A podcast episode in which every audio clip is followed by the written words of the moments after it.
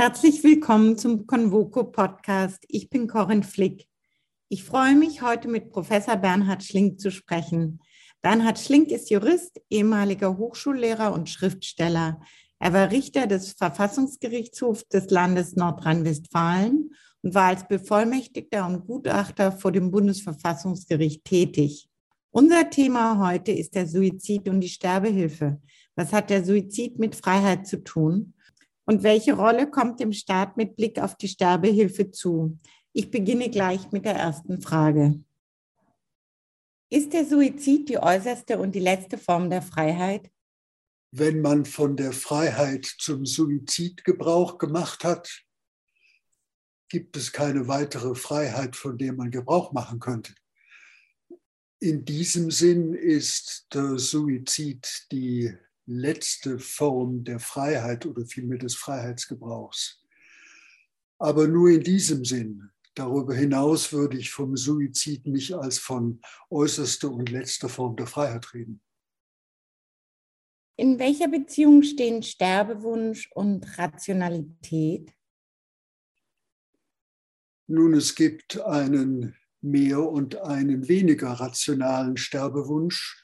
Und die Entscheidung des Bundesverfassungsgerichts versucht ja, den Gesetzgeber dazu anzuhalten, durch die Beratung zu gewährleisten, dass der Sterbewunsch tatsächlich auf einer autonomen Willensentscheidung beruht.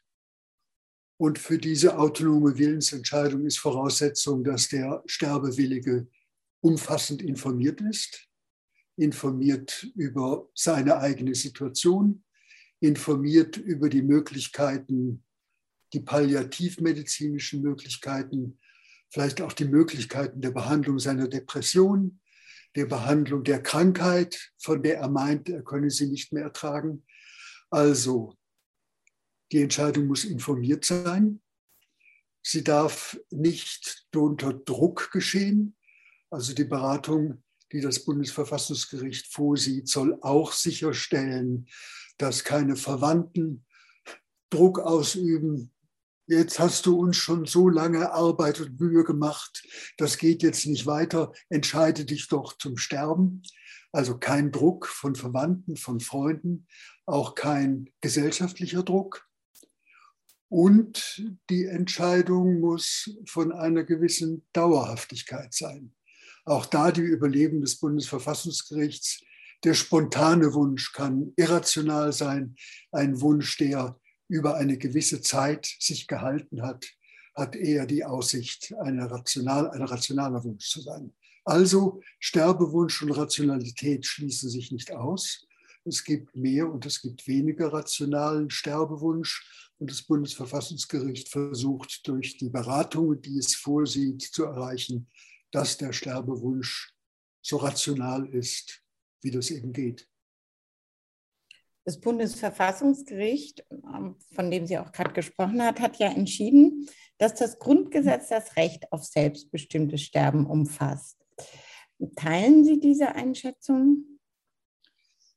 Ja, diese Einschätzung teile ich. In unserem Lehrbuch zu den Grundrechten haben wir schon vor Jahren äh, vom Grundrecht auf selbstbestimmtes Sterben gehandelt. Wir dachten an das Grundrecht auf Leben. Wir sagen ja bei uns in unserer Grundrechtsdogmatik, mit der positiven Freiheit ist immer auch die negative Freiheit gewährleistet.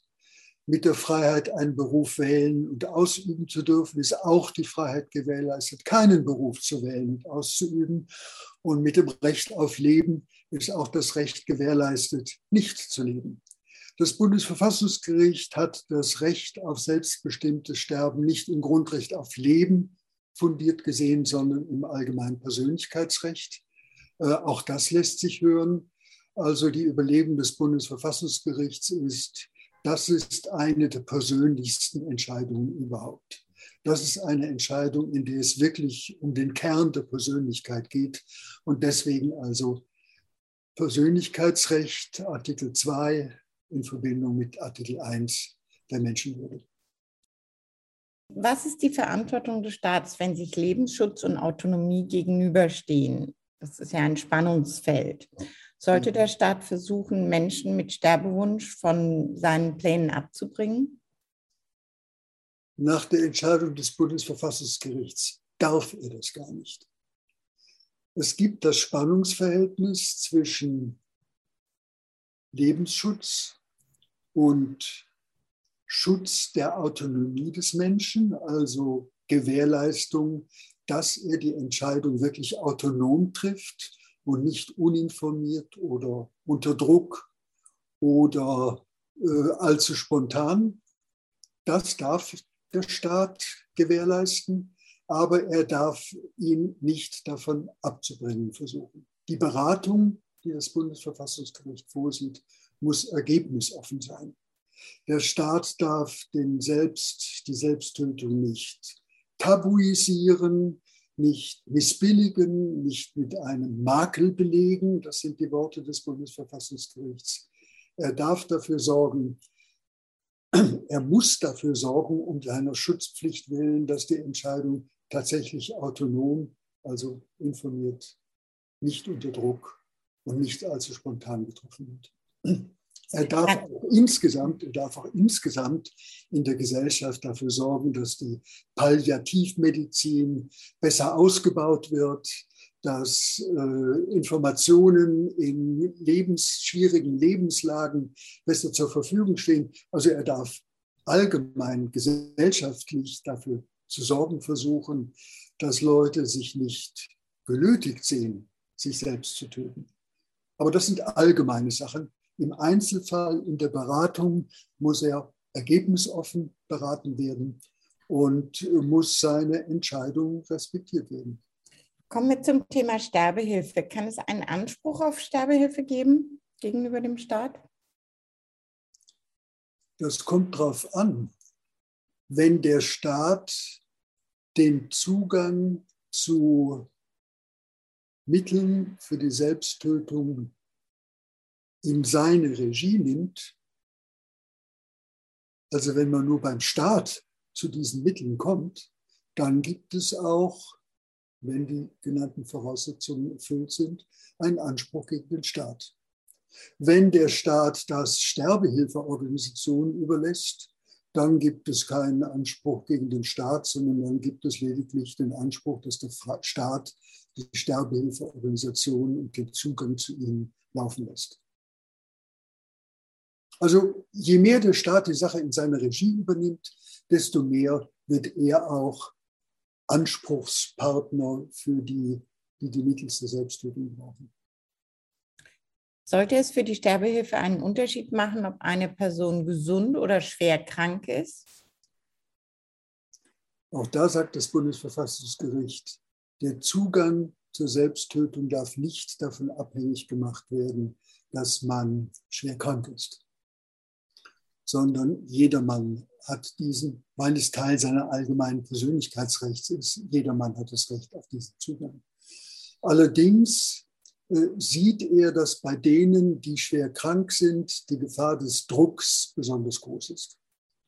Die, die schwer krank sind, stehen am ehesten unter dem Druck ihrer Umwelt, ihrer Angehörigen, ihres sozialen Umfelds, jetzt doch Schluss zu machen und den anderen die Mühen der Pflege und der Sorge zu ersparen.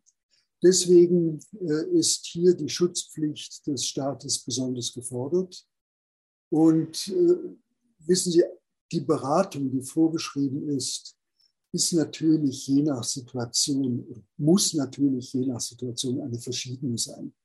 Der 18-Jährige mit Liebeskummer, der sich umbringen will, ist anders zu beraten als der, der seit Jahren an Depression leidet und der, der im hohen Alter krank geworden ist, äh, ist nochmal anders zu beraten. Also das Wiederberatung muss auf die Lebenssituation Rücksicht nehmen und eben auch darauf, äh, ob jemand äh, gesund oder krank ist. Aber die Entscheidung des Gesunden ist genauso zu respektieren wie die des Kranken. Warum tut sich die Politik mit der Regelung der Sterbehilfe so schwer? Wenn ich Ihnen zuhöre, ist es eigentlich ganz eindeutig und klar. Das Bundesverfassungsgericht hat auch sehr eindeutig und sehr klar entschieden. Und eigentlich wäre es dann die Aufgabe des Gesundheitsministers und des Gesundheitsministeriums, einen Gesetzentwurf auszuarbeiten. Das macht er nicht. Er hat ja schon vor Jahren, als das Bundesverwaltungsgericht einem Sterbewilligen den Zugang zu dem entsprechenden Mittel beim Bundesgesundheitsamt eröffnet hat, den Zugang einfach verweigert. Er sagt, das kann er mit seinem Gewissen nicht verantworten. Das ist interessant. Früher haben Amtswalter, wenn eine Amtspflicht sich mit dem Gewissen nicht vertrug, ihren Rücktritt genommen. Heute sind die Sitten anscheinend locker geworden und unser Gesundheitsminister macht halt einfach nicht, was seines Amtes wäre, weil es sich mit seinem Gewissen nicht verträgt. Es gibt Gesetzentwürfe aus dem Bundestag, die sich auch, also aus der Mitte des Bundestags, die sich äh, schwer tun. Und äh, da hängt natürlich unsere Vergangenheit mit drin. Und äh, die Euthanasie im Dritten Reich, äh, die Gefahr, dass aus der Anerkennung eines Sterbewunsches ein leichtfertiger Umgang mit Leben entsteht, dass die der Schutz gegenüber dem Druck nicht wirklich ernsthaft geübt wird. Also die Angst, dass da etwas ins Rutschen kommt, was wir nicht wegrutschen lassen wollen. Und äh, aus manchen Nachbarländern hört man ja auch äh, einigermaßen gruselige Geschichten. Das ist sehr unterschiedlich von Land zu Land. Also wie weit wird es, wie leicht wird es gemacht? Wie ernst wird die Beratung genommen? Wie dauerhaft muss der Wunsch sein? Da kann man ja mehr oder weniger tun. Und äh, da wird in manchen Nachbarländern eben auch mehr und in anderen weniger getan.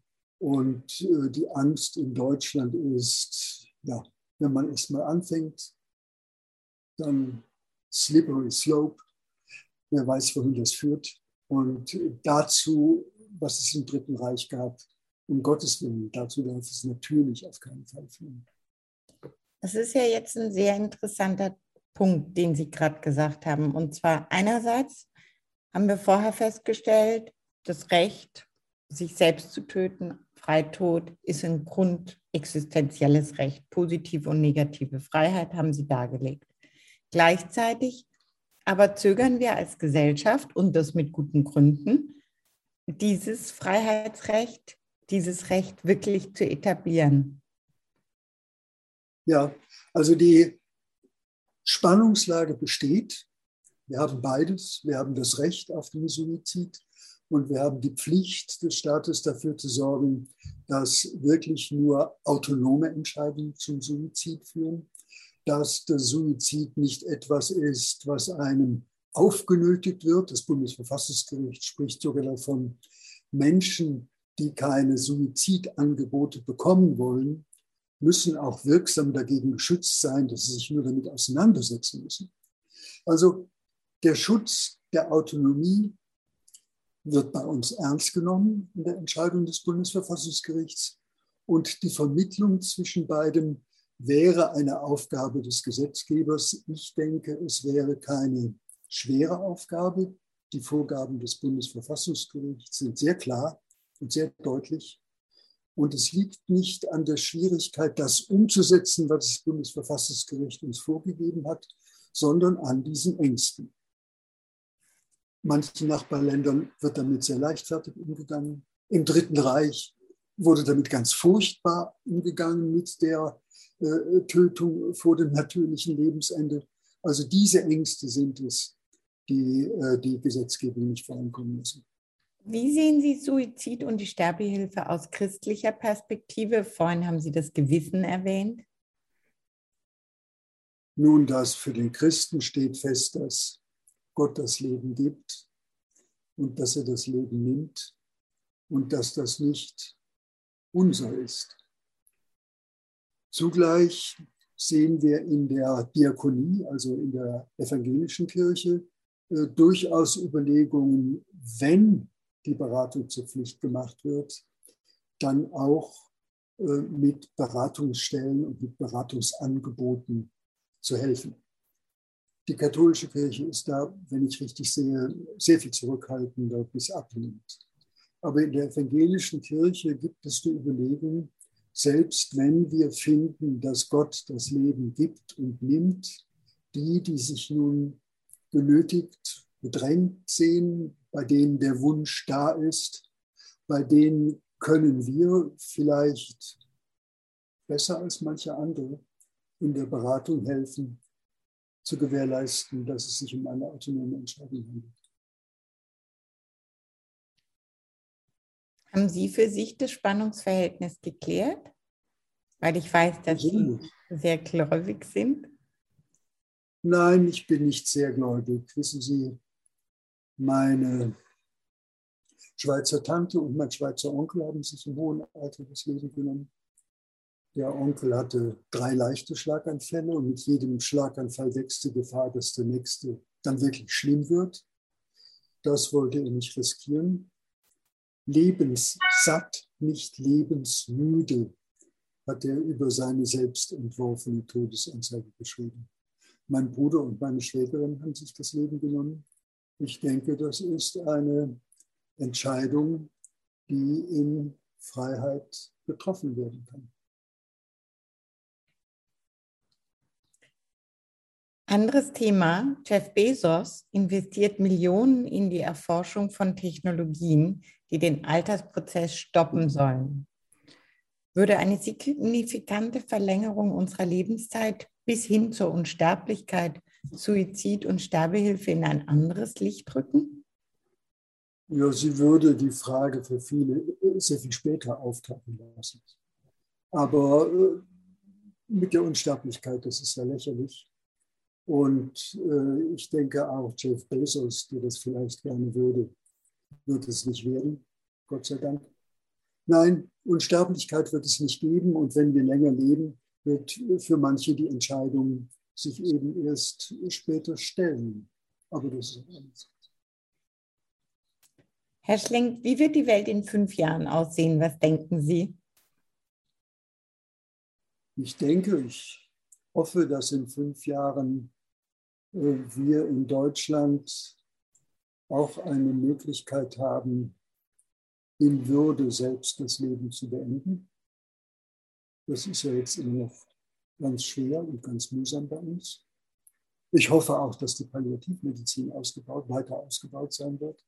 Aber äh, wir sollten die Möglichkeit haben, in Würde unser Leben zu beenden, wie das in der Schweiz zum Beispiel wirklich als möglich ist.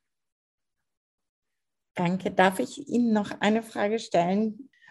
Sollten wir unser Grundgesetz erweitern? Es gibt ja Gedanken dazu, dass wir aufgrund der neuen Herausforderungen oder unseres neuen Denkens und dem Schutz der Umwelt das Grund, am Grundgesetz etwas verändern sollten. Teilen Sie die Meinung?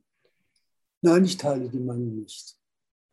Ich teile auch nicht die Meinung, dass wir äh, Kindergrundrechte brauchen. Unsere Grundrechte sind Grundrechte für alle Menschen und natürlich auch für die Kinder.